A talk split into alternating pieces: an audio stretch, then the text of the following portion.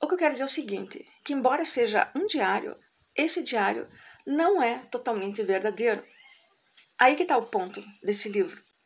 E que seria e que é a coisa mais interessante, talvez, do livro. Então é por isso que eu estou falando isso agora. Isso já passou quantos anos? Se isso aconteceu em 94, nós estamos em 2021. Então faz décadas que aconteceu isso. Aí que entra essa coisa intrincada da psique. Eu estava vivendo uma história construída por mim, para mim mesmo. Que vocês podem perceber aí que ele vivia uma outra história. E o que, que aconteceu nesse terceiro encontro, então? De que depois disso. Olá, meus ouvintes, boa tarde.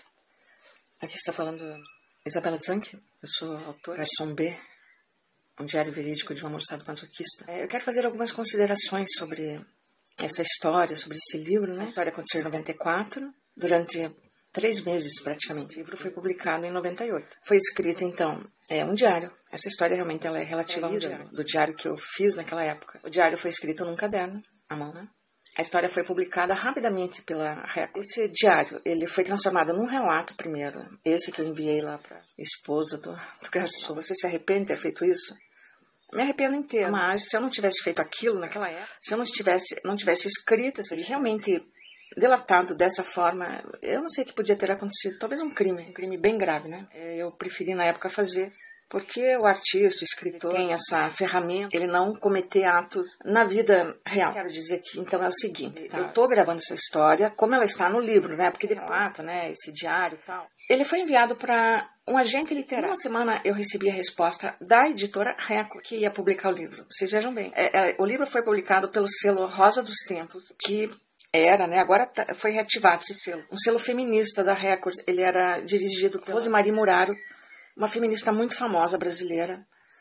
Ela já faleceu. E ela gostou desse livro, mas não pelo aspecto erótico do livro. Que, na realidade, o livro agradou o público foi pelo aspecto erótico, né? Pelos comentários que eu li e várias coisas assim, da comunidade BDSM. O livro não tem nada a ver com BDSM, certo? É sadismo mesmo que tem ali, masoquismo também, eu colocaria entre aspas, mais um sadismo ali da parte do garçom mesmo. Então, a editora publicou, em uma semana eu recebi essa resposta, quer dizer, o agente mandou para essa editora, a editora imediatamente respondeu, e o livro foi publicado em 98. Eu devo ter mandado em 97, talvez, eu não me lembro. Ele, ele sempre figurou nas sessões de psicologia das livrarias, mas ele teve uma repercussão, ele teve críticas de pessoas, resenhas, que na internet você pode procurar e você vai achar. E tudo isso aí é só uma história a parte do livro. Mas o que eu quero falar, obviamente, eu não sou uma podcaster, eu não vivo disso, eu nem sei. Eu tenho também um canal no YouTube que eu também não sei como monetizar quando eu publico lá. Sou artista, artista plástica, artista gravadora.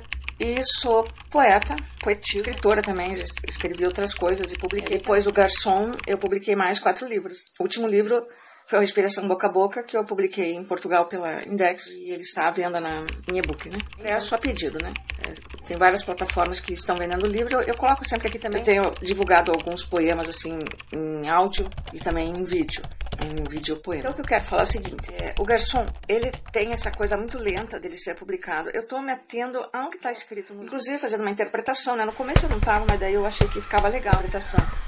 E tentando colocar vozes ali. Eu tenho, né, um uma trajetória como atriz, eu trabalho mais como atriz, mas eu tenho essa trajetória. Então eu estou fazendo isso para tornar a história. Mas o ponto é que embora esse livro ele tenha sido extraído de um diário, um diário, um diário que você vai escrevendo, né? O que eu quero dizer é o seguinte, que embora seja um diário, esse diário não é totalmente verdadeiro. Aí que está o ponto desse livro. E que seria e que é a coisa mais interessante talvez do livro. Então é por isso que eu estou falando isso agora. Isso já passou quantos anos? Se isso aconteceu em 94, nós estamos em 2000. Então faz décadas que aconteceu isso. E só agora eu posso dizer para mim mesmo e agora para vocês também que esse livro não é totalmente verdadeiro, mas no diário mesmo. No diário ele não é totalmente Aí verdadeiro. Que entra essa coisa intrincada da psique dessa personagem que eu fui durante esse período, que eu chamei de alma, né?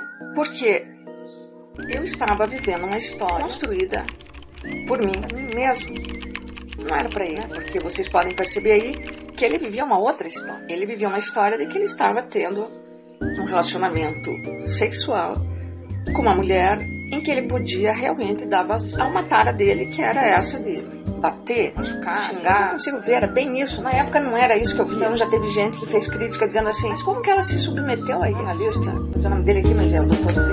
Ele tinha a teoria dele, de que eu realmente fantasiava com esse Garcione, o B, que ele me amava. E por eu ter vindo de um lar violento, que meu pai era violento, então eu fantasiava que a violência do pai era, acho que a maioria das mulheres que suporta a violência masculina vem dessa relação paterna, materna, talvez violência, né?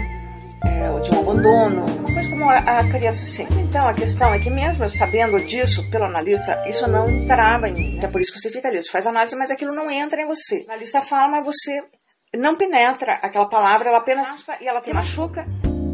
E você diz, não é. Ele não pode bater em qualquer mulher. Ah, aliás, a questão é essa. Ele, ele pode bater em qualquer mulher. Ele pode fazer o que ele quiser, qualquer mulher. Mas a questão principal é o seguinte: é que tem coisas mentirosas ali no livro. No sentido de que eu menti para mim mesmo. Por exemplo, a questão dos orgasmos. Eu acho que essa é a parte mais interessante. É, não é que eu não tenha tido orgasmos com ele, eu tive. Mas foi até o terceiro encontro. Até o terceiro encontro. E depois, a partir do quarto encontro, não tive mais. Não foi. Então, aqueles orgasmos, aqueles orgasmos descritos ali a partir do quarto encontro, eles não são verdadeiros. Eles talvez tivessem acontecido dentro da minha mente, de que eu imaginei tinha que ter acontecido aquilo, até para eu ter uma desculpa para mim mesma de estar suportando aquilo. E o que, que aconteceu nesse terceiro encontro, então? De que depois disso o orgasmo foi roubado da alma personagem, entre aspas, né? Porque sou eu mesma a personagem.